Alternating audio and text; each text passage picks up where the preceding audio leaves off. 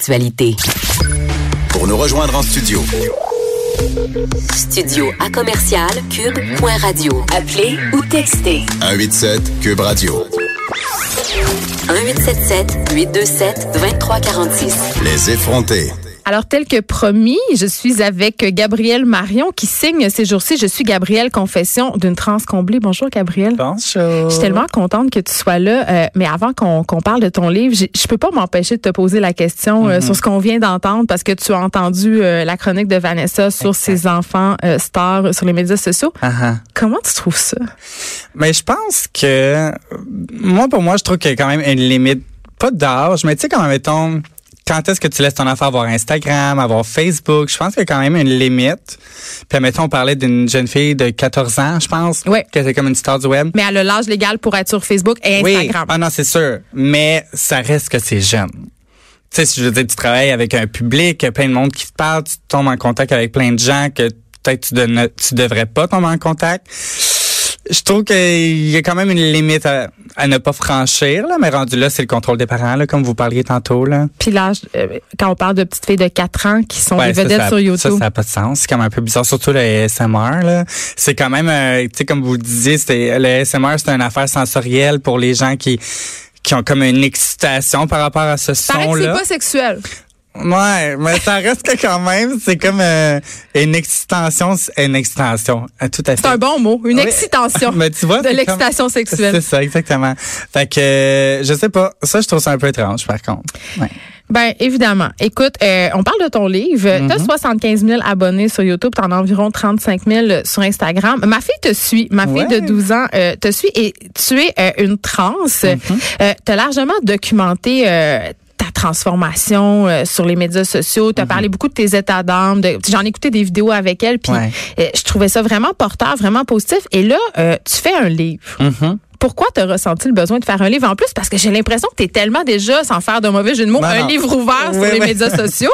Ouais, ben c'est vrai que tout le monde m'a dit que je suis vraiment déjà très ouverte sur les réseaux sociaux, mais le livre a beaucoup plus de détails, de lieux beaucoup plus longtemps. C'est sûr, les réseaux sociaux, c'était tout le temps des vidéos du- présent, tu sais, qu'est-ce qui se passait dans ma vie, où j'étais rendu, quelle opération, ces trucs-là. Technique. Technique.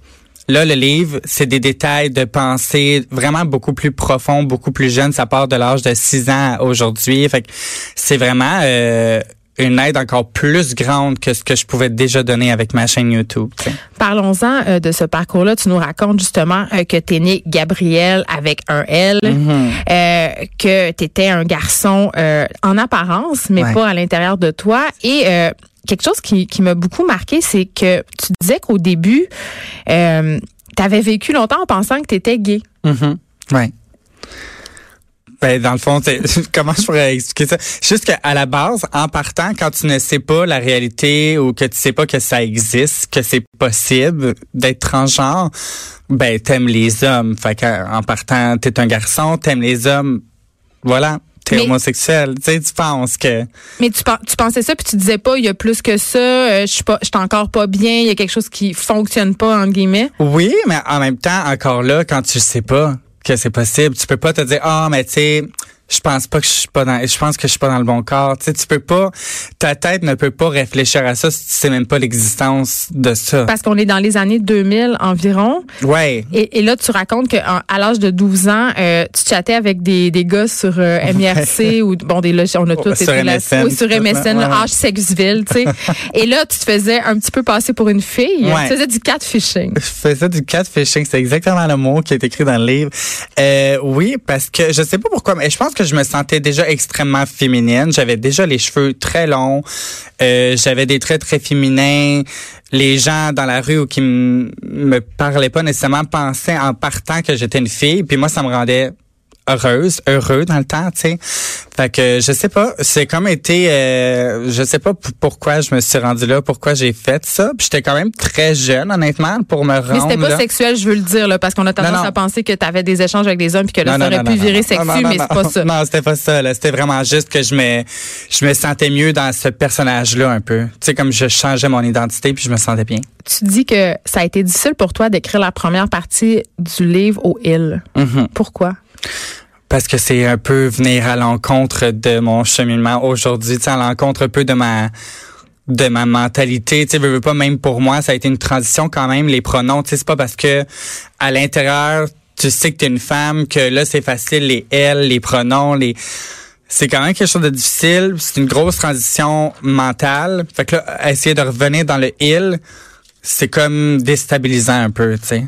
En fin de semaine, c'était la fin de semaine de la sensibilisation aux réalités trans. Mhm. Et euh, il y a eu un article qui a été publié sur Medium, un article par euh, Florence Ashley que tu dois connaître euh, ou pas, qui a dit en fait que la couverture médiatique des réalités trans, il y avait place à l'amélioration. Puis j'avoue qu'en préparant cette entrevue-là, euh, je me disais quel mot faut utiliser? Euh, Est-ce qu'il faut dire euh, dysphorie de genre?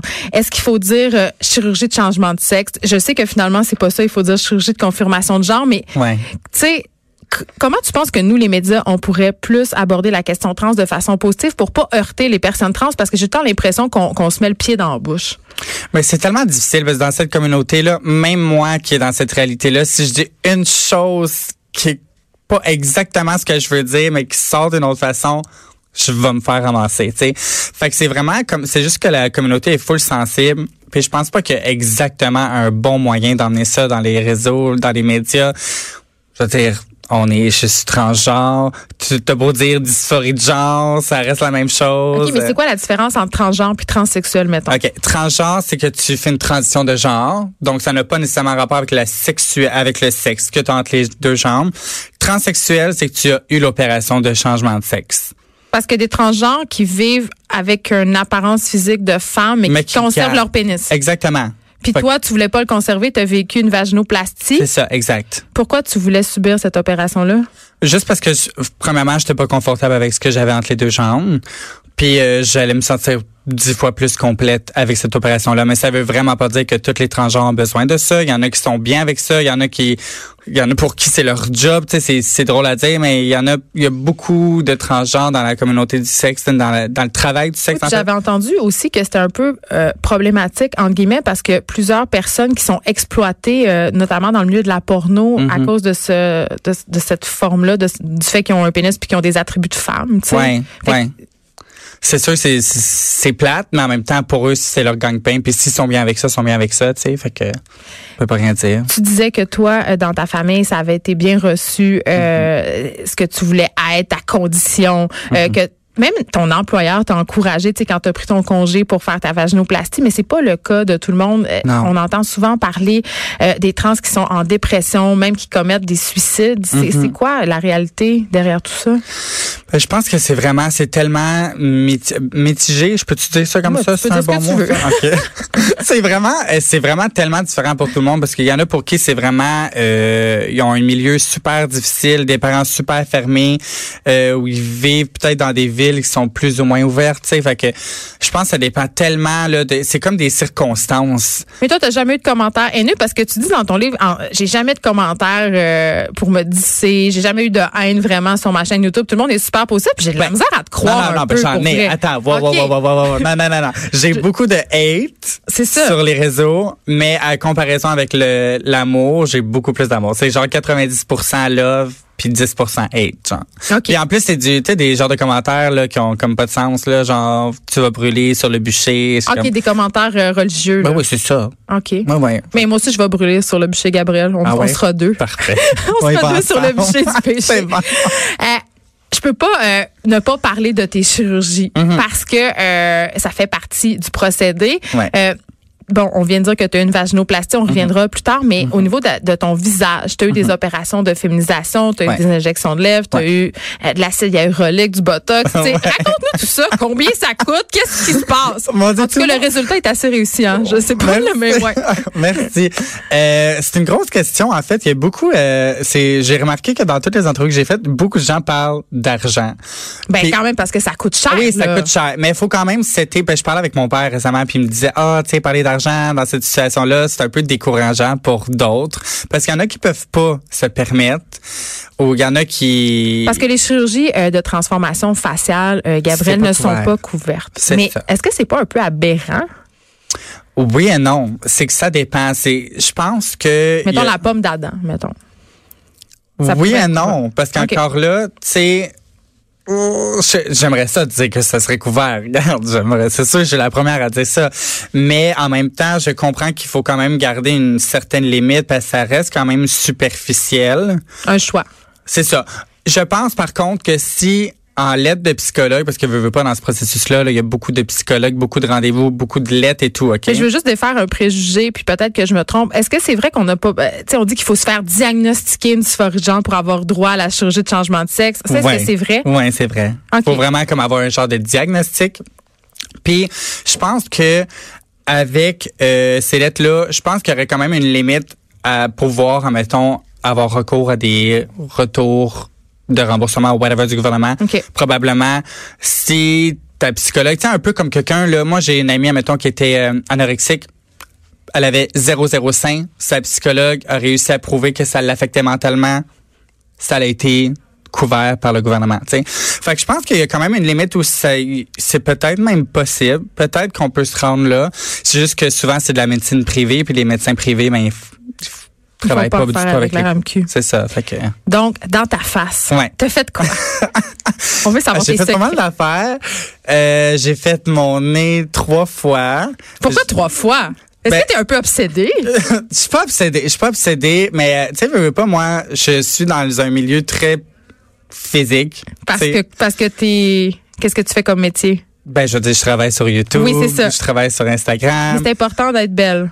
Pour moi, hon- honnêtement là, le début de ma transition, le stress que j'avais, c'était de me dire, est-ce que je vais passer féminine dans la société ou non? Fait que pour moi, Être démasqué. c'était important de faire des chirurgies pour me sentir bien dans la société puis avec moi-même. Tu comprends? Je voulais pas avoir l'air pour moi d'un gars maquillé avec une robe. Tu, sais, tu comprends? Je comprends ça, bien. ça, ça reste un...